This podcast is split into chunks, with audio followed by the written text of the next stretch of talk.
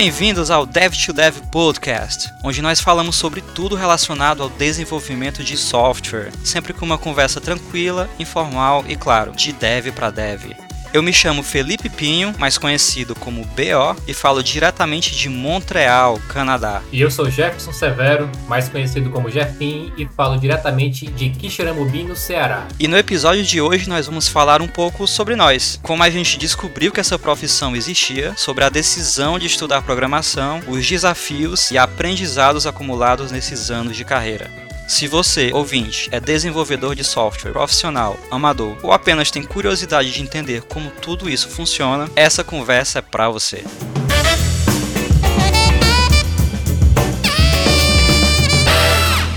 Então vamos lá, Jeff, vamos começar essa conversa. Cara, como é que surgiu programação na sua vida? Como foi que você descobriu que essa profissão existia para começar? Cara, para começo de conversa, eu sempre curti muito computador. Então, desde os meus 11 anos, eu era músico, né? Eu, eu, eu entrei em bandas de música e eu tinha como a primeira paixão a música. E se tudo não desse certo com a música, né? Eu era músico de banda, eu iria partir para alguma coisa relacionada a computador. Eu só não sabia o que.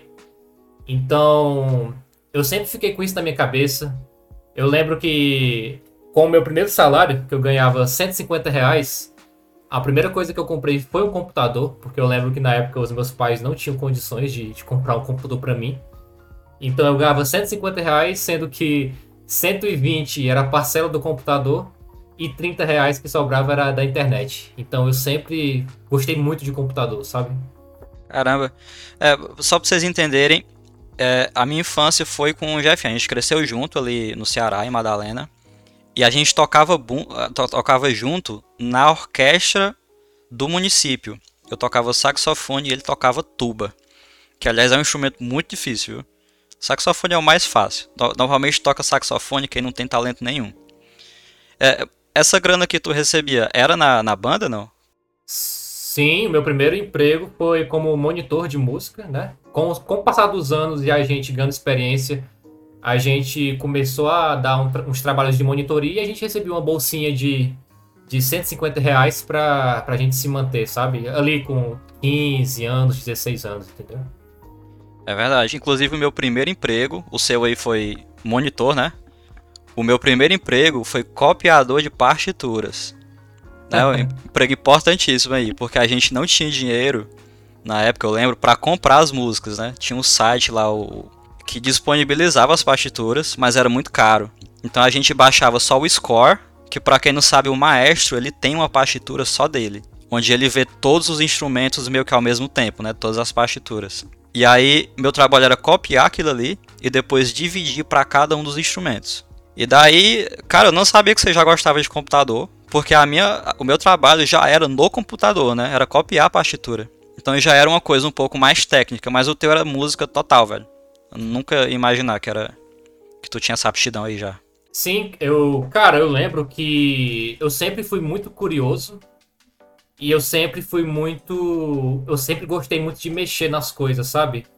E tipo assim, é, até mesmo recentemente, depois de estar na área da, de TI, eu sempre fui muito de mexer nas coisas, de descobrir cenários diferentes, entendeu? Então, Hoje em dia eu tô mais de boa, mas eu já fui daquele cara que já instalou 500 distribuições Linux, tá ligado? Pra, pra mexer lá nas distribuições, ver qual era a distribuição que se encaixava mais no meu computador, com mais performance, esse tipo de coisa. Cara, é bem isso mesmo. É, é, é bem o que tu falou. Eu lembro que eu, por exemplo, tinha um programa de edição de vídeo que eu queria muito aprender a mexer. Só que era muito difícil de instalar e cara, é, às vezes eu passava dias e dias tentando entender como é que funcionava, fuçando. E programação é bem isso mesmo, né? Você se pega ali no problema, meu chapa. São horas e horas insistindo na mesma coisa até você conseguir. Então eu acho que todo programador tem um pouquinho essa, essa incapacidade de, de desistir de um problema. Porque se não for assim, meu amigo, eu acho que você não dura muito tempo. Verdade, verdade. Um, um medo que eu tinha, uma espécie de trauma que eu tinha, apesar de eu, de eu tocar saxofone na época era a sensação de não poder errar, que eu lembro que tu lidava melhor com isso. Tipo assim, é claro que você pode errar, né? Inclusive tu sempre falava isso. Mas imagina que você tá num palco, tocando para 500 pessoas. Você não pode errar, cara. Você fica com um frio na barriga ali, você não pode errar. E eu sentia, é, é antes de, de, de, de, descobrir que programação existia, quando eu fui tentar entender um pouco como é que funcionava, é, na hora eu não queria fazer. Eu pensei assim, nessa área não é para mim. Porque eu pensava assim, cara, eu vou ter que escrever um texto imenso. Olha só como é que era a minha visão. Eu vou ter que escrever um texto imenso. E se eu errar um caractere, não vai funcionar. Você tá louco. Entendeu? Era mais ou menos o mesmo trauma, assim, de não poder errar. E de fato, isso inclusive é meme na nossa área, né? Se você esquecer um ponto e vírgula, você destrói completamente um sistema. Mas enfim, pra você ver, só esse pequeno, esse pequeno preconceito, cara, quase que eu não entrava na área. E eu não sei se tu sabia disso, Jefim, mas o meu sonho na época, inclusive quando eu fiz o SISU, eu procurei. Eu queria ser, adivinha, chuta aí o que, é que eu queria ser. Dentista. não, nada a ver, tenta mais uma vez aí, o que é que eu queria ser na época. É, engenheiro. Não, mas eu queria ser cineasta, maluco. Ah. é sério, mas sério, velho. É, tu lembra? Eu vivia com a câmera pra cima e pra baixo, filmando tudo. E mal sabia eu que é uma profissão dificílima, né? É, Sim. É, eu nunca cheguei a ser, né? Mas eu imagino que é tipo jogador de futebol. Ou você ganha milhões, ou você não ganha nada. Entendeu? É muito difícil você progredir ali naquela profissão. Eu acho que é assim. Pela visão que eu tenho de como funciona. Então é isso, cara. Quase que eu me tornava cineasta. Provavelmente um cineasta frustrado, mas felizmente eu não sei que mão divina que me direcionou pro lugar certo. Mas vamos lá, falando de faculdade. Como é que foi, qual, como é que foi a decisão de fazer de fato faculdade de TI? Como é que tu conseguiu mudar de cidade, que Madalena não tinha faculdade de TI? Como é que foi a tua família e tal? Conta aí como é que foi. Muito, muito legal essa pergunta. E antes de eu começar a falar, eu queria fazer até um disclaimer aqui que faculdade, pessoal, não é pré-requisito para para nossa área de TI, né? Principalmente para desenvolvedor, né? Na época eu lembro que eu pensava que fosse isso. Então, é, eu achava que eu teria que fazer a faculdade para ser um, um, um para trabalhar em TI, né? Até então eu não sabia que tipo de, de profissão na área de TI eu ia, eu ia ter entendeu? Eu só, eu, só, eu só sabia que eu queria fazer alguma coisa. O que mais me deu força, assim, para começar essa faculdade e tentar de alguma forma, foi o próprio. Foi você, Bel. Foi o próprio Felipe. Eu vi uma. Olha aí. Ele já tinha começado a faculdade antes de mim. Olha aí, não sabia não, velho. E eu, eu, aí, cara, eu não sei se você lembra, mas, tipo, teve um dia que a gente tava lá em Madalena. E aí você mostrou um aplicativo que você tinha feito, eu acho que com realidade aumentada. Aí eu lembro que eu acho que você me passou um, um background verde pelo WhatsApp. Eu coloquei esse background no meu celular. Você pegou o seu celular, apontou a câmera pro meu. E aí, no seu celular, apareceu um tabuleiro de xadrez. Você. Cara, eu lembro disso, velho. Muito você, bom. você disse uma coordenada no, no tabuleiro de xadrez. É, o celular escutou essa coordenada e a, a peça se mexeu, cara. Aí, aí eu... a cabeça explodiu, né? Exatamente. Quando eu vi aquilo ali, cara, eu pensei, cara, eu preciso fazer um negócio que permita eu saber fazer isso ou pelo menos tentar, né? Foi ali que foi ali que tudo começou, entendeu? Então, eu devo muito assim da da minha animação por essa área muito para vo você também, Felipe. Então, do, desper tipo, do despertar, né, da Exato, do, daquela do primeira Exatamente, do despertar mesmo. E aí, cara, o que acontece? Eu trabalhava eu trabalhava em horário comercial, dando aula de música. E aí, até então, eu não tinha condições de largar o trabalho para fazer uma faculdade. Né? Eu já tinha os meus 21 anos. Eu, eu consegui entrar em rede de computadores é, na cidade de Quixadá, lá na Universidade Federal. Por quê? Porque era um curso noturno. Só que, só que tinha um outro problema. É, a cidade a qual eu fazia faculdade ficava a 100 km da minha cidade. E eu não e naquele momento eu não poderia me dar o luxo de parar de trabalhar. Então, o que acontece? Eu trabalhava e viajava 100 km de ida e 100 km de volta todos os dias, é, de Madalena até Quixadá e de Quixadá para Madalena. E foi assim durante é, dois anos e meio. E foi quando, depois desse tempo, eu. A questão de emprego já, já não estava tão boa, já estava ganhando muito ruim. E aí foi a partir desse momento que eu decidi só focar na faculdade para conseguir terminar. E eu consegui, cara, terminar. Com muito sofrimento, foi, foi bem puxado. Mas graças a Deus eu consegui terminar e entrar na área. Cara, cara, quando eu fui, Jeff, eu não sei se tu sabe disso. Na verdade, tu sabe. Eu fui antes, né? Inclusive, na época que eu fui, não tinha nada, né? É, só pra vocês entenderem, Madalena não tinha faculdade. A faculdade mais próxima ficava em Quixadá, que é 100 km né, de distância. E aí o que, que acontece? Na minha época não tinha ônibus indo de lá pra cá. Na época do Jefinho, a prefeitura colocou um ônibus pra. Porque tinha muito estudante já, mas na minha época não tinha. Então eu tive que me mudar mesmo, cara. E aí, pra você ter uma ideia, eu não tinha nem onde ficar e, e, e zero reais pra, pra me mudar. Aí o que aconteceu? Um vereador me cedeu o apartamento dele em Quixadá e eu levei para Quixadá a bagatela de 60 reais. Tu lembra disso, velho? Eu lembro que tu me pediu emprestado, cara. Tu me pediu 30 reais emprestado pra morar em outra cidade, tá ligado? Foi tipo isso, velho. Fizeram a vaquinha ali, o Emerson me deu 10 reais, eu acho. Cara, foi muito tenso. Hoje em dia, olhando para trás, eu acho que eu não teria coragem. É porque adolescente é bicho burro mesmo, não sabe nem o que tá fazendo, né? Eu só sabia que eu queria ir e eu fui. Cara, foi muito difícil, velho. Inclusive, aí é que vem a pergunta, né? Como é que você sobreviveu lá? Como é que você sobre, sobreviveu lá com 60 reais? Cara, a minha irmã se matava de trabalhar. Até hoje eu não sei como foi que ela fez. E de vez em quando ela me mandava 50 reais. Mais ou menos uma vez por semana. Inclusive eu tenho que citar ela aqui, porque se não fosse ela, não seria quem eu sou hoje. Seis meses depois, eu consegui o auxílio moradia.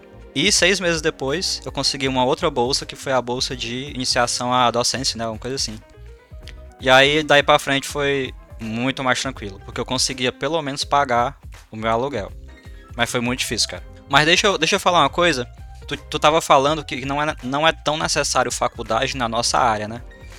Eu queria comentar sobre isso porque eu vejo muito dos dois extremos, né?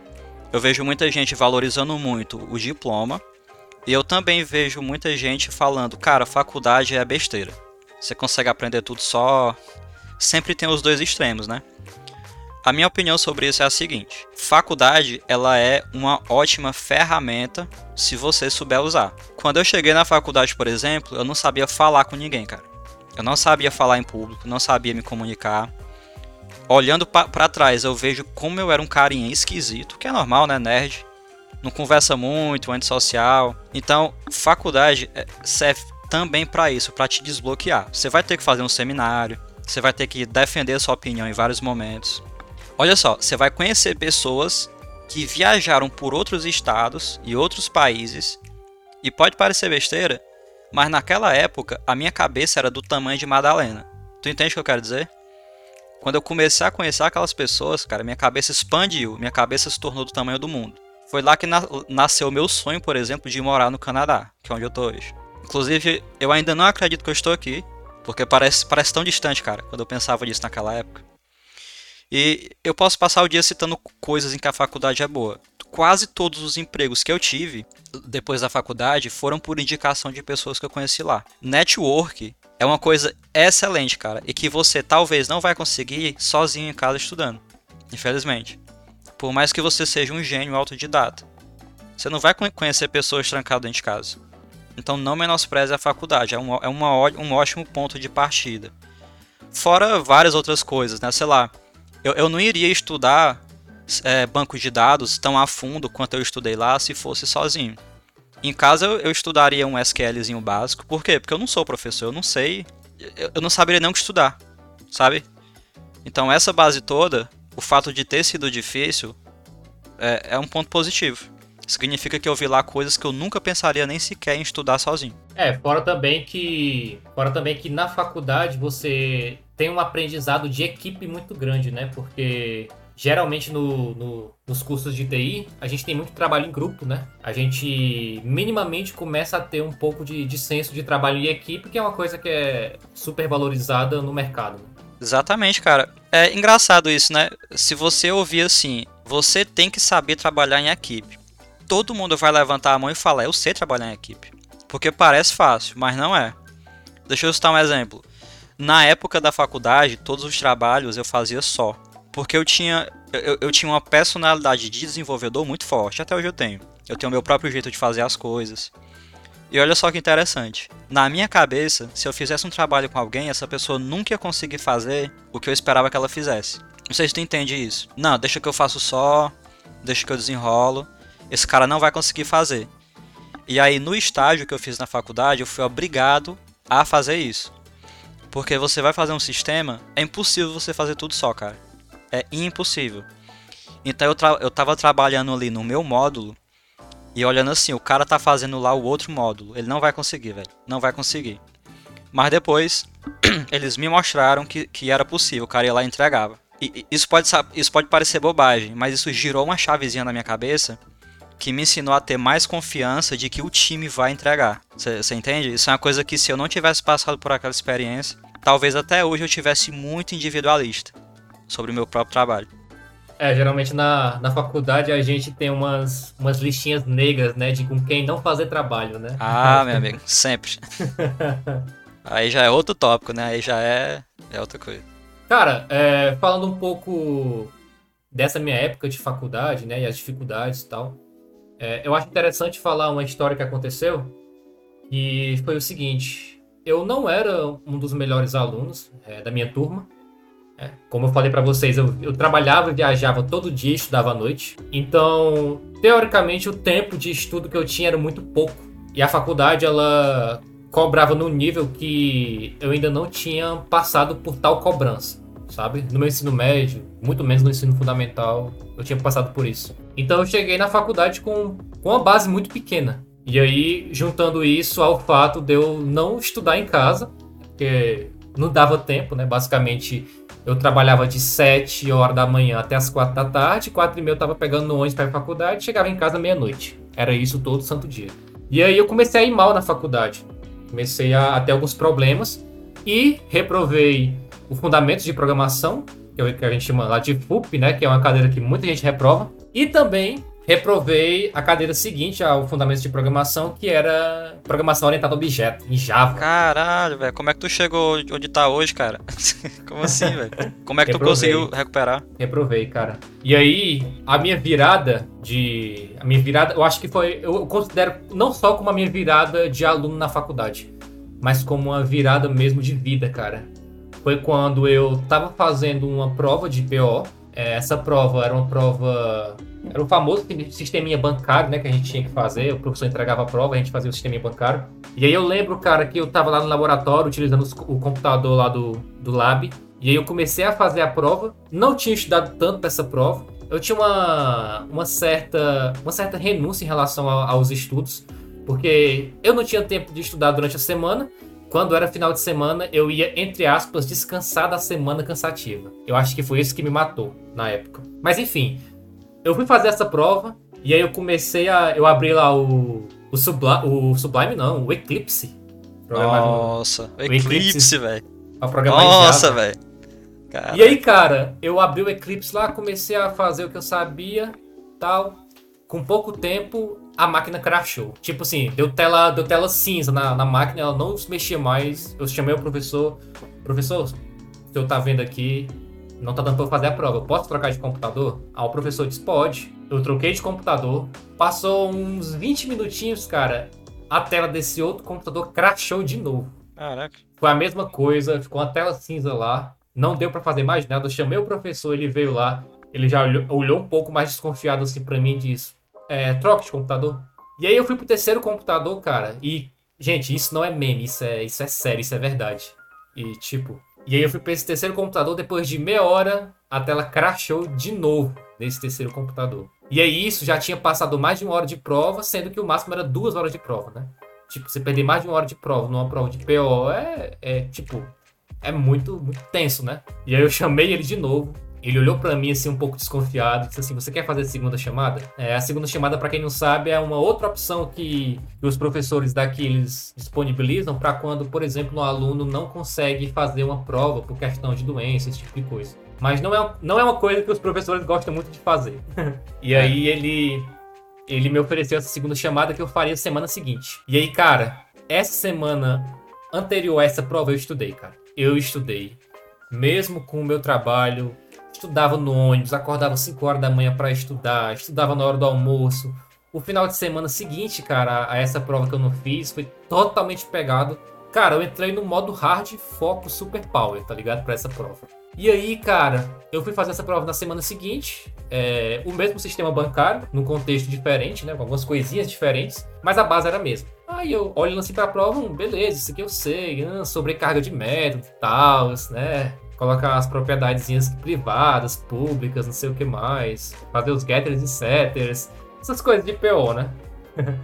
e aí, cara, eu fiz a prova. É, eu sabia que eu não tirava um 10, mas eu também não achava que eu fosse tirar uma nota muito ruim, entendeu? Para mim era de um 7 para cima e eu precisava de um 4. E aí entreguei a prova, suavão. E aí, cara, a partir disso começou os meus dias de ansiedade para essa nota sair. E eu olhava todo dia, toda hora, essa nota não saía, essa nota não saía, essa nota não era saía. No, é, é, era no CIPA, né? Era no, no sistema. CIPA, exato. E o professor não colocava a nota. E aí, cara, um belo, um belo dia em que eu tava almoçando e eu abri o, CIPA, o sistema, né, o CIPA, aí tava lá a nota. Tchan, tchan, tchan. Dois e meio. Cacete, como assim, velho? Eu fiquei cinco minutos parado olhando pra frente do computador em choque. Porque, tipo, pra mim, dois e meio, mano, é uma prova que uma pessoa que só assina o nome, tá ligado? E eu tinha feito, eu tinha discorrido a prova, sabe? Eu tinha implementado muita uhum. coisa. Só que, tipo, cara, é, eu não quis mais conversa. Eu lembro que depois disso eu fui pro banheiro tomar banho e comecei a chorar pra caralho, velho. Caralho. Tipo, foi bem sofrido. A minha mãe viu, começou a chorar também. E aí, cara, a partir desse ponto, eu prometi para mim mesmo, cara, eu não vou tirar menos do que 8 em qualquer disciplina dessa faculdade daqui para frente, sabe? Foi uma decisão assim bem que hoje eu vejo que foi um negócio muito muito forte, sabe? E aí eu comecei, cara, a me dedicar 100% aos estudos e foi dito e feito. É, a partir daquele momento eu, eu virei um outro tipo de aluno, eu comecei a me dedicar muito. Então, o final de semana que eu descansava, agora eu estava sempre estudando e a minha virada de chave foi aí, entendeu? E é uma coisa que eu levo até hoje no meu trabalho, sabe? É, de dar sempre o melhor, mesmo em situações que aparentemente não sejam das mais favoráveis. Caraca, cara não sabia não, velho. Você vê, né? O pessoal associa, não, esse cara tá onde ele tá por talento. Talento nada, mancha. É, é porque esse cara em algum momento teve essa virada aí. Esse momento de. Eu tive isso também, acho que não tão forte quanto o seu aí, mas. De tipo assim, eu tenho escolha. Eu posso deixar degringolar, ou eu posso, né, fazer alguma coisa, me esforçar mesmo, fazer o que eu não quero pra chegar lá, velho. É, é isso aí mesmo. Aí, Mas tu não falou o principal. Por que, que tava crashando a tela do, do computador? Cara, não faço a mínima ideia, cara. Né, tipo assim, na hora lá eu só queria saber de, de continuar a prova, velho. Eu, tipo assim, eu não sabia o que tinha acontecido, não. Mas aconteceu e talvez foi um acaso do destino para eu mudar a minha realidade, né, cara? Quem, se isso não tivesse acontecido, provavelmente Exatamente. eu não sei o que teria acontecido, sabe? Cara, que louco, né, velho? Eu não sou religioso, mas foi o, o Espírito Santo ali que. Não, eu tô zoando, eu não sou religioso não, mas sei lá, foi alguma parada aí. Essas coisas são assustam, né? Porque você não sabe de onde vem. Quem sabe sim, foi um sim. sinal pra. Sim, exatamente. Dar volta. Hoje eu considero que foi uma, uma coisa muito boa que aconteceu na minha vida, isso, sabe? Por mais que eu tenha reprovado a cadeira, sabe? É, no semestre seguinte eu, eu fiz a mesma cadeira e dessa vez foi programando em Java no papel, escrevendo. Foi um pouco mais complicado, e eu fechei com uma das maiores notas, entendeu? Então. Pseudocódigo em. Não é, pseudocódigo, né? Mas Java no papel. É, eu escrevi código lá. Cara, aí fica aí a lição. Se você. Se o seu computador crashar três vezes e você tirar um 2 logo depois, ainda há esperança. Nunca, nunca, nunca está perdido. Né, Enfim. É isso aí, pô. Tem males que vem pro bem. Acreditem nisso. Mas beleza, Jefinho. A gente se formou. É, depois de dar o nosso sangue aí, a gente conseguiu se formar. E aí eu escutei uma coisa do Arthur Calado, que inclusive foi o seu orientador também, eu descobri outro dia. Ele me falou uma coisa que me marcou, cara, naquele momento, que é assim. Eu tava muito feliz por estar tá terminando a faculdade. Aí ele virou para mim e falou: "Agora você é um formando feliz. Daqui a pouco você será um desempregado triste." Tipo, ele foi lá, né, e cortou completamente a minha. Mas cara, não sei como é que foi o seu primeiro emprego. Mas deixa eu contar aqui o, o meu. Cara, foi um fiasco foi o pior. Se você teve o seu mau momento aí, eu tive o meu no meu primeiro emprego, cara. Porque a minha, a minha faculdade, na real, em termos de nota, né? Ela foi muito mediana. O meu IRA tava sempre ali entre 7 e 8. Então era um currículo perfeito, né? Entre aspas. Um currículo, não reprovei nenhuma, currículo tranquilo. É, assim que eu tava próximo de me formar, eu comecei a mandar e-mail para todo mundo, velho. Meu, pros meus professores. Olha, eu tô me formando, se você puder me indicar e tudo mais. E aconteceu. Inclusive eu fui um dos primeiros, acho que eu fui o primeiro a conseguir emprego da turma por isso, porque eu realmente, né, cara de pau, fui lá e mandei e-mail para todo mundo. O trabalho foi em Fortaleza. Eu acho que você se lembra como é que eu era pra viagem, né? Super tímido e tal. Cara, foi terrível. Eu, o, o, meu trabalho era no Papicu, que é lá no topo de Fortaleza. e eu fui morar na casa da minha tia no Conjunto Ceará. Era duas horas de ida de ônibus e duas horas de volta. Naquele, naquela coisa de Fortaleza que só quem mora sabe, né? É, é, que é um lugar, é um lugar perigoso, você tá sempre com medo de ser assaltado. Ônibus lotado, tinha gente que desmaiava no ônibus. E pra piorar, cara, a cereja do bolo, eu tinha labirintite. Eu não sei se eu tenho isso ainda. Mas todo dia eram duas horas de enjoo e muito dor de cabeça dentro do ônibus. Foi difícil, meu amigo. Fora isso, eu levava uma surra diária todo dia no trabalho. Porque eu peguei logo de cara um startup e era muito difícil o trabalho, velho muito difícil. Eles esperavam que eu trabalhasse das 8 às, às 8, sabe? Como toda empresa ainda hoje é assim. Mas, cara, eu, eu tinha acabado de começar, né? Você imagina como é que foi a, a experiência. Não consegui fazer amizade com ninguém, não consegui entregar nada. Eu nunca tinha desistido de nada na minha vida, velho. Nada. Mas nesse. Um, um mês depois que eu comecei, eu não aguentei mais eu falei, cara, eu tenho que desistir. Eu fui lá, pedi demissão. É, inclusive, o dono da empresa foi muito gente fina. Ele falou, cara, se não for sua, sua vibe, não tem problema. É, talvez seja, se você consiga tentar outra coisa, não sei. Veio aquela sensação de alívio. Pedi demissão, fui para casa, pra casa da minha tia. E logo de, depois veio aquela sensação de derrota, né? Tipo assim, aquela, aquele pico de, de alegria, sair desse inferno, tô desempregado. Mas não tem sensação pior, velho. Eu tava muito, muito mal, muito mal. Quem me deu apoio na época foi o, um, um, amigo meu, Kainan, que inclusive a gente trabalhou junto depois, é meu grande amigo até hoje. E, cara, foi terrível. É, de, depois disso eu tive outros empregos, né? Outros empregos melhores, foi melhorando, foi melhorando. Mas, cara, o primeiro, quem diria, foi o pior de todos, foi um fiasco. Desisti, pedi pinico, amarelei. E fica aí também a, a, dica. Não é porque você tá num emprego horrível e já começou mal que não, não entendeu? dá para melhorar depois. Como é que foi a tua primeira experiência, Jefim? Falar para você que, é, primeiro, quando eu tava já perto de terminar a faculdade, uma coisa que eu tinha muito medo era justamente isso, entendeu? Era não arrumar um emprego e ter que voltar para a realidade que eu tava anteriormente à faculdade. Cara, entendeu? exatamente, exatamente. Derrota, né? Sensação Exato. De... Eu, eu tinha muito medo disso, entendeu? Então, o que é que eu, o que é que eu fiz? Na época o home office não era tão tão é, não, não, era tão assim, a gente não tinha tantas opções. A gente sabia que tinha alguns programadores que trabalhavam no home office, mas a gente via isso, sei lá, como, sei lá, um objetivo de vida, sabe? Não era uma coisa que a gente fosse arrumar fácil. É, na Entendeu? época era, era, meio que lenda, assim, né? Pelo é, menos no nosso, no nosso contexto ali no Nordeste. Sim. Então, cara, eu já tinha na minha cabeça que eu tava preparado, cara, pra assim que acabar a faculdade, eu de alguma forma fazer algum contato e ir para Fortaleza, que é a capital, que é onde a gente tem mais próximo aqui a, é, é, a os mercados de TI, né? Exato. Então, eu, eu tava nessa vibe, cara. Cara, eu não quero saber, eu vou para lá, nem que seja para passar fome nos primeiros meses. Eu tinha muito isso comigo, porque eu não queria de jeito nenhum voltar para a realidade que eu tinha antes. E aí, é, com isso em mente, eu também eu comecei a, pesquisar algumas outras tecnologias, algumas coisas que fossem me dar um pouco mais de insumo de conhecimento, porque eu, a faculdade foi muito bom, mas, por exemplo, eu já sabia que queria ser um programador web, e eu tive uma cadeira de web na faculdade, então prestava demais. Então o que aconteceu? Eu peguei o cartão da minha namorada, hoje minha esposa, e eu lembro que eu torrei esse cartão comprando curso. Então, eu comprei curso, comecei a meter o pau a, a, a cursos de é, de full stack web, para ver mais um pouco mesmo do, do mercado.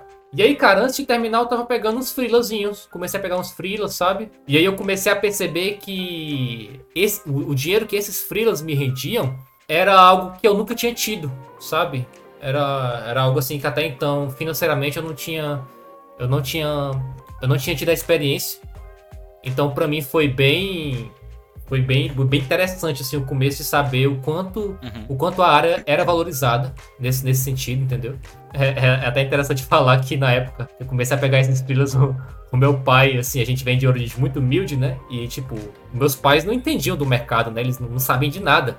Quando eu, quando eu fui pra faculdade, eles achavam que eu tava indo fazer faculdade de jogo. Pra você ter uma ideia, tá ligado? Caraca. E aí... minha, mãe, minha mãe até hoje é assim, cara. Ela não faz ideia do que eu faço, cara. Ela não faz ideia. E aí eu lembro que quando eu comecei a ganhar um dinheirinho com os freelas e tal, aí meu pai começou a perguntar: meu filho está mexendo com coisa errada? bem padrão, né? De, de quem não, não conhece muito da área. Mas, mas foi bem isso, eu comecei. Aí eu comecei a pegar esses frilos e depois eu queria algo mais. Algo mais. Algo mais certo, né? Alguma coisa como CLT, alguma coisa nesse sentido. E aí, cara, eu vi um processo seletivo no, no Facebook e apliquei numa vaga lá, uma vaga de Laravel. Eu já tava estudando Laravel. E aí apliquei para essa vaga, cara, e Fiz a entrevista, fiz um teste também. Inclusive, o teste que eu fiz foi um teste livezão mesmo. O cara pediu pra eu abrir o editor de código e ele olhando, eu, tava, eu fiquei fazendo algumas coisas. Eu demorei um pouco mais a fazer o que ele pediu, por conta, acho que um pouco da pressão, né? Que até então não tinha tido. Mas eu fiz, deu certo. Eu acho que eu fui muito bem na, nas entrevistas. É, inclusive, uma dica para quem vai fazer entrevista de TI. Seja você mesmo, seja uma pessoa, fale muito naturalmente, não, não queira mostrar quem você não é porque muitas vezes isso vai ser pior. Então, a conversa com as entrevistas que eu tive foi bem informal, foi um negócio assim, foi bem uma conversa mesmo. E eu acho que isso contou muito, muitos pontos assim no meu interpessoal para eu entrar nas empresas que eu já participei. Cara, sabe qual é a melhor dica para entrevista? Desculpa te interromper rapidinho. Sabe qual é a melhor dica para entrevista? Eu aprendi isso na, na banda, Jeffin, se você repetir a mesma pastura 10 vezes, você vai ficar bom. Se você repetir 100, você vai ficar muito melhor. Entrevista é isso, cara. Eu, teve uma época que eu fiz várias, já já mais pra frente eu conto. Cara, na terceira eu já tava tocando foda-se, no bom sentido. ah, ah, cara, tanto faz. E isso ajuda, sabe? Porque você né, não tem aquele nervosismo. Então é isso, cara. Mete o pau fazendo entrevista, faz várias. Que você começa com o tempo a pegar o, o, o truque, tá ligado? Você começa a pegar qual é a, o negócio. Sim. E aí, continuando, eu fiz esse, esse processo dessa empresa. E aí, cara, de 40 candidatos, eu passei junto com outra pessoa. Então, nós entramos. E aí, esse foi o meu primeiro emprego, o meu primeiro emprego de carteira assinada, já é, sendo home office, né? Que é uma coisa assim que eu já Caraca. queria, entendeu? Porque eu lembro que estava bem naquele início da pandemia e as empresas estavam todas home office. E aí, essa era uma das empresas que tinha ficado home office, entendeu? E aí, eu consegui. É, eu considero que eu tive um pouco de sorte. É, assim, por ter arrumado o primeiro emprego já como home office. Mas, mas foi bem isso. Eu consegui esse primeiro emprego e e aí, cara, começou os desafios, né? Porque o home office ele é muito bom porque permite você é, você não sair de, de repente da cidade que você mora. Você, a gente como mora em cidade pequena, a gente tem um custo de vida baixo. Mas só que eu acho que para quem tá em início de carreira, eu acho que pode, pode ser interessante o home office é, a pessoa trabalhar, aliás, de presencialmente. Porque, cara, tem muito conceito ainda que você tem que pegar, tem muito fluxo de trabalho que você tem que pegar. E aí, no home office, na minha, na minha humilde opinião, eu acho que dificulta um pouco para quem é júnior ali que tá iniciando. Mas uhum. nada que não possa ser contornado com o tempo, entendeu? Mas você tem que ser bem assim, bem, bem bom de cabeça para para entender que você tá num processo eu, por exemplo, eu tive um pouco de síndrome do impostor no meu primeiro emprego. Então, é, eu comecei a me comparar muito com outras pessoas de lá de dentro e isso me fez um mal muito grande. E, e mas só que eu não desisti. Né? Tem pessoas que desistem. Eu, eu não desisti e hoje eu entendo que eu estava dentro do processo. E hoje em dia, dentro do mercado, eu me sinto super, é, super à vontade para fazer qualquer tipo de desafio, é, sem muito essa questão de comparação. Que é uma coisa que tem muito na nossa área, entendeu? A gente tem muito isso, tem muito síndrome de impostor, tem muito burnout, né? Então, se você não tiver cuidado, é, é bem, bem, bem foda, sabe? Cara, total. Eu acho que isso acontece muito, é muito comum, né? Com o desenvolvedor. Eu acho que com qualquer área, mas com o desenvolvedor principalmente, porque não importa o quanto você estude, tá sempre surgindo um framework novo, tá sempre surgindo uma coisa nova. E aí quando o seu colega vai e fala daquilo, eu sempre penso assim, cara, eu não tinha escutado sobre isso ainda e o cara já escutou, será que ele é melhor que eu, será que não é? É incrível isso, é incrível. É, é uma sensação constante de que você ainda não. Eu, eu não acho que eu mereço ser sênior, por exemplo. Eu não acho. A gente é. sempre tem essa, essa sensação. Exato, você sempre se pega pensando, sabe, cara? Mas ao mesmo tempo é interessante que você entenda que você. É tipo assim, pode parecer. Pode parecer bem óbvio, mas é um negócio que quando você analisa faz muito sentido que basicamente é você pensar que você é literalmente outra pessoa, entendeu? Doideira. Então, tipo, uhum. você é outra pessoa, você não tem o mesmo background que a pessoa, entendeu? Tipo, eu tava me comparando com um cara na empresa E o cara, tipo assim, eu vim saber depois que ele já tinha trabalhado em outra empresa de programação. E, ela, e era a minha primeira, entendeu? Então, às vezes, você, e então, às vezes você tem esse tipo de, de comportamento, mas é uma coisa que é puramente da sua cabeça, entendeu? Tipo assim, não é a realidade, entendeu?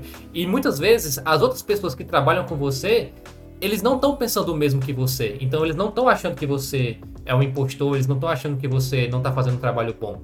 Muitas vezes é só você, entendeu? Então, nesse caso, é, é importante um psicólogo, alguma coisa assim, para acompanhar, para manter a, me a, a mente boa. Porque, querendo ou não, se a gente tiver com a mente ruim, cara, a gente não consegue trabalhar. Mas deixa eu te falar uma coisa que vai explodir tua cabeça. Não sei se você já percebeu isso, mas quando eu percebi, mudou totalmente minha visão sobre isso, cara. Se você parar para pensar, do, é, tudo que você tá fazendo agora aí, se achando inferior ao outro cara, achando que o outro cara é foda, achando que a grama do vizinho é mais verde. E se eu te contar que ele acha a mesma coisa do ambiente dele? Ele é outro você, cara. Tudo que você pensa de ruim de você, ele pensa dele também. Todo mundo é assim, cara. Exato. Entendeu? todo mundo tem essa visão. Quando você, quando você passa a pensar assim, você passa. Às vezes eu tenho até pena dos outros caras, porque eu penso assim, cara, o tanto que eu, que eu me acho pequeno nessa equipe, imagina aquele cara ali. Ele deve achar também. Até mesmo aquele outro foda, deve ser ainda pior para ele. Porque pensa o seguinte: imagina que dentro de uma empresa você é o mais foda, você é o sênior, você é o, o mais experiente. Imagina o tanto que você não deve se sentir pequeno quando vem um juniorzinho e dá uma solução melhor que a sua.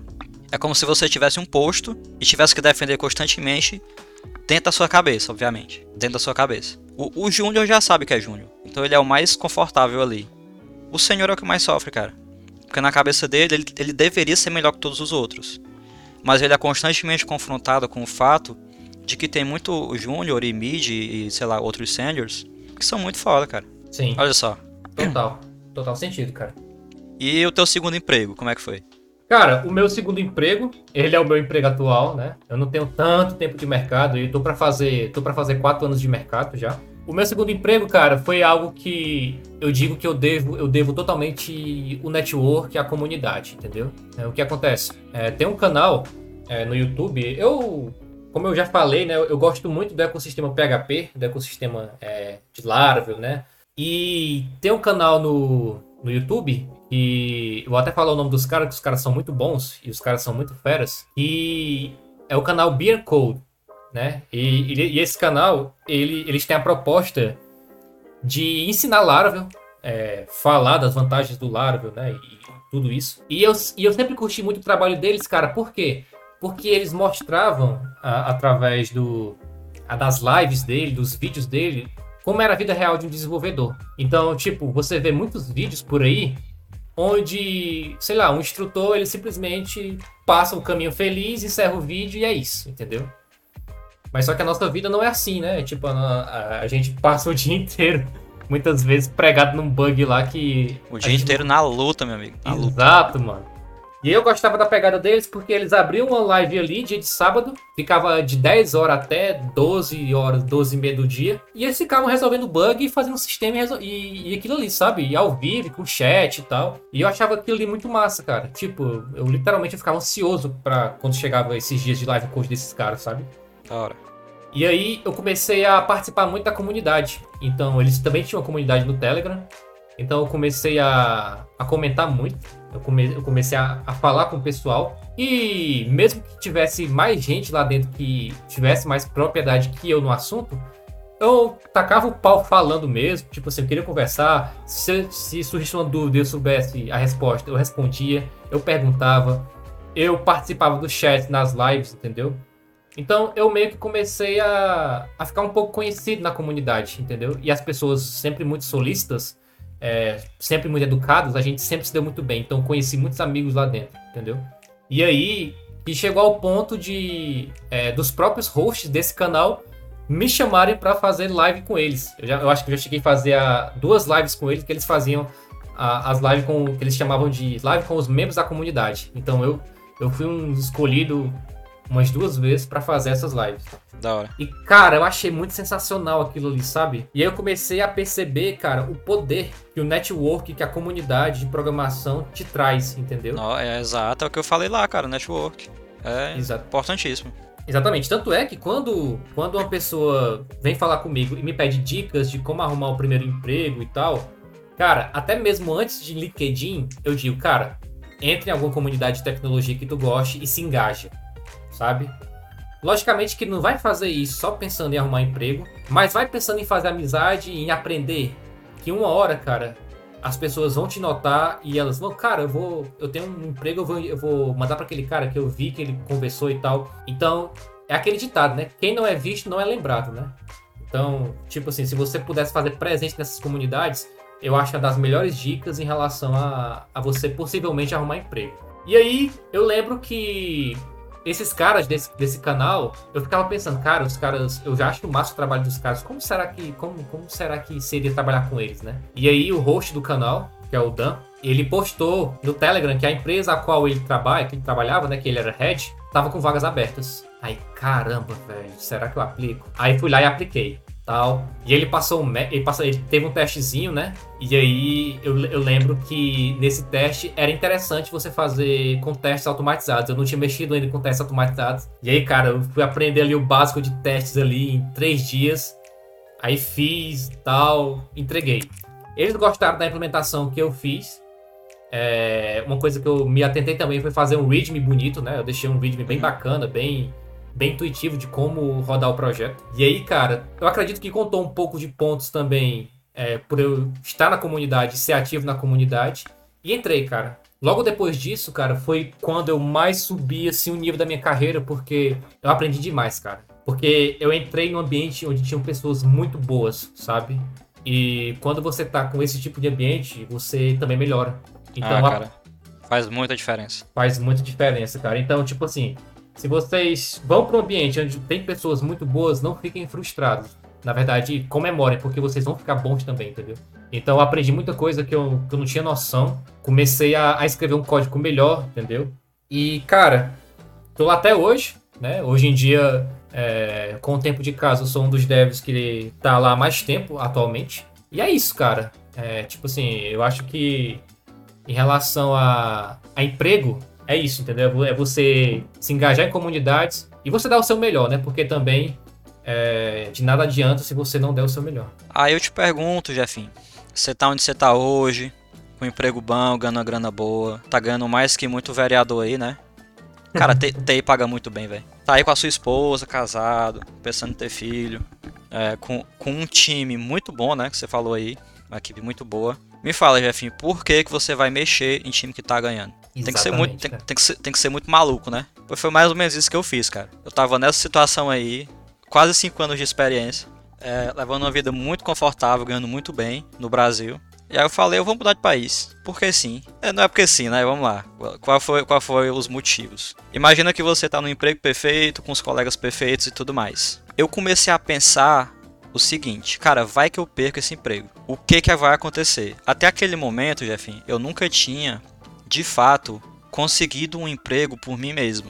O que, é que eu tô querendo dizer? Todos tinham sido indicação, né? Quando você vai para uma entrevista onde você é indicado, você já vai sabendo que vai passar, cara. É muito mais tranquilo. Então, até aquele momento, eu não tinha tido de fato a experiência de procurar, fazer a entrevista, passar e tal. Então, eu pensava, se eu perder o emprego, eu não vou conseguir outro emprego igual esse, cara. Não vai rolar. Outra coisa que eu pensava, eu tinha muito medo de ficar é, eu esqueci o termo agora. Mas sabe quando você já está na mesma empresa há três anos, que era o meu caso? Você enfrenta os mesmos bugs todo dia, cara. Você mexe com a mesma linguagem todo dia. Mesma tecnologia, mesmo stack, mesmos probleminhas. Você não evolui, cara. Tu ficou com medo de estagnar, né? Esse é o termo, estagnar, exatamente. Eu vou me estagnar de um jeito. As duas coisas estão linkadas, né? Eu vou me estagnar de um jeito que se eu perder esse emprego, se a empresa falir, não sei, que era uma startup, né? Eu não vou conseguir outro, cara. Eu vou estar tão desatualizado que eu não vou conseguir outro.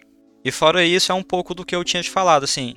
É, imagina que você tá numa situação tão boa que você se esquece, a vida passa e você fica ali para sempre, entendeu? E aí todos lembram do meu sonho de ir pro Canadá? Nunca ia acontecer.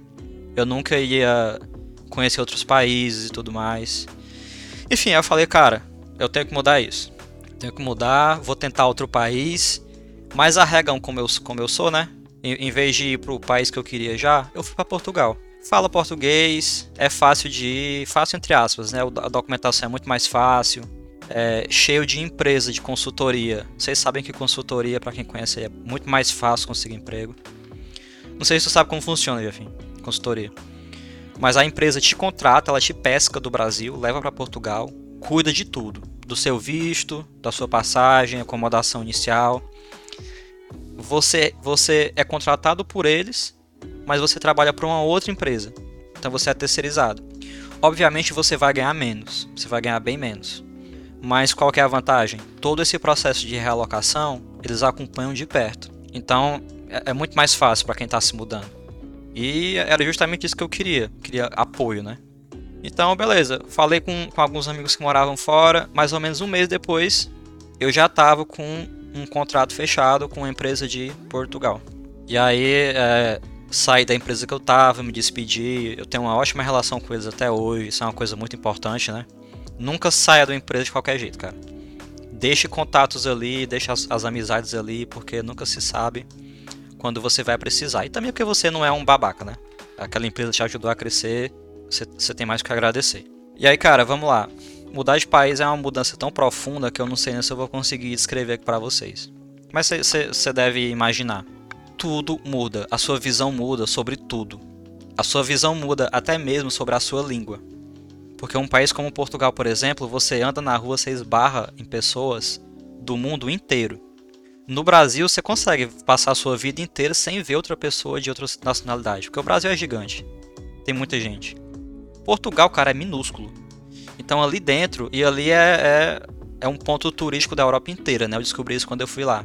Porque é um país mais quente, então pessoas do mundo inteiro vão passar férias lá. Então eu nunca vou conseguir explicar essa experiência, mas é incrível, cara. Gente do mundo inteiro, você começa a repensar, cara, eu realmente ia ficar no Brasil para sempre sem conhecer isso aqui, esse tanto de coisa, tanto de coisa diferente. E aí, saindo um pouquinho mais dessa experiência visual, é, dessa experiência pessoal, outro ponto, outro ponto muito importante foi as entrevistas que eu fiz para ir para Portugal. É, uma coisa interessante sobre entrevistas é que você é meio que obrigado a se atualizar. Porque vamos supor que você vê uma, uma, uma, uma vaga ali sobre React. Eu estava tanto tempo me mexendo com outra tecnologia na minha empresa anterior que eu não estava mais atualizado com o que estava no mercado. Então eu me vi obrigado a aprender um monte de coisa. Eu aprendi de fato um monte de coisa. É, para conseguir ter o que falar nas entrevistas, né? E de conseguir demonstrar que eu tinha domínio sobre aquele, sobre aquele assunto. Outra coisa interessante foi a língua. Eu morria de medo, cara. Eu nunca me imaginaria num país de língua inglesa. Mas as entrevistas para Portugal, por mais, por mais que Portugal fale português, todas foram em inglês. Porque quase todas as empresas que eu fiz entrevista faziam, prestavam serviço para fora de Portugal. Então o inglês era essencial. Apesar de eu já ter inglês, ele melhorou de uma forma que eu nunca imaginaria. Porque eu tive que trabalhar no dia a dia com pessoas de outros países, né? E olha só, eu trabalhava numa empresa que prestava, prestava serviço para Alemanha. Cara, é o pior inglês que você vai ver na sua vida. é muito difícil de entender, meu irmão. Muito difícil de entender. Porque o inglês deles lá é muito parecido com o britânico. Cara, é terrível para entender. Imagina aí você, 8 da manhã, numa dele, tentando entender o que os caras falam. É, se, você, se isso não te ensinar inglês, meu amigo, nada ensinará. Mas enfim, é, long story short, né, encurtando a história, essa experiência foi importantíssima porque eu saí de, de uma pessoa que tinha medo de fazer entrevista para uma pessoa que já tinha coragem até de dar entrevista em inglês. Tanto é que um mês depois, é, um ano depois, em Portugal, é, já me veio aquela ideia, cara, tá na hora de mudar.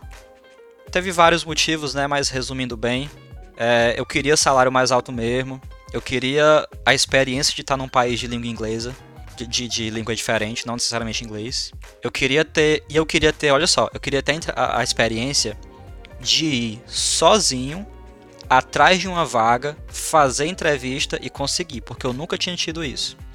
Mesmo a entrevista para Portugal tinha sido meio que indicação, então não conta. E empresa de consultoria, eu não vou menosprezar, não é isso que eu estou fazendo, mas é mais fácil entrar. É mais fácil, porque você entra e eles te alocam para o nível que você né, se encaixa. Então você ir para uma empresa final já é muito mais difícil. E cara, até hoje eu não acredito que eu consegui fazer isso. Entrar em contato com uma empresa de, de Montreal, fazer entrevista com os caras em inglês, mostrar que eu, que eu conseguiria fazer o negócio e ser contratado e relocar. Foi muito incrível, até hoje eu tenho muito orgulho de ter feito isso. E se eu não tivesse dado aquele passo lá atrás, de ter saído do Brasil, eu ainda estaria lá, né? Com medo de fazer entrevista, pensando será que eu conseguiria, será que eu não conseguiria. Não tô dizendo que, que, vocês, que os ouvintes aí tem que fazer isso, né? Que o Jeff tem que fazer. Mas, mas fica a sugestão. É uma experiência aí que vale muito é. a pena, cara. É um negócio que é totalmente você sair da sua zona de conforto, né, mano? Exatamente. Você dá um chute, você dá uma bicuda na sua zona de conforto, cara. Bacana, cara. Ah, mas enfim, dito, dito isso, depois de tudo isso, cara, resume aí, se for possível, como foi que o desenvolvimento de software, esse negócio que é tão fácil de fazer aí, mudou a sua vida, cara? Eu acho que essa pergunta ela é, ela é bem relativa a cada contexto, sabe? É uma pergunta injusta, né? Mas. É, tipo. É, porque pode, pode ter uma pessoa que, que ela virou programadora e que talvez não mudou tanto é, o estilo de vida dela que ela já tinha, entendeu? Ela pode estar numa realidade diferente.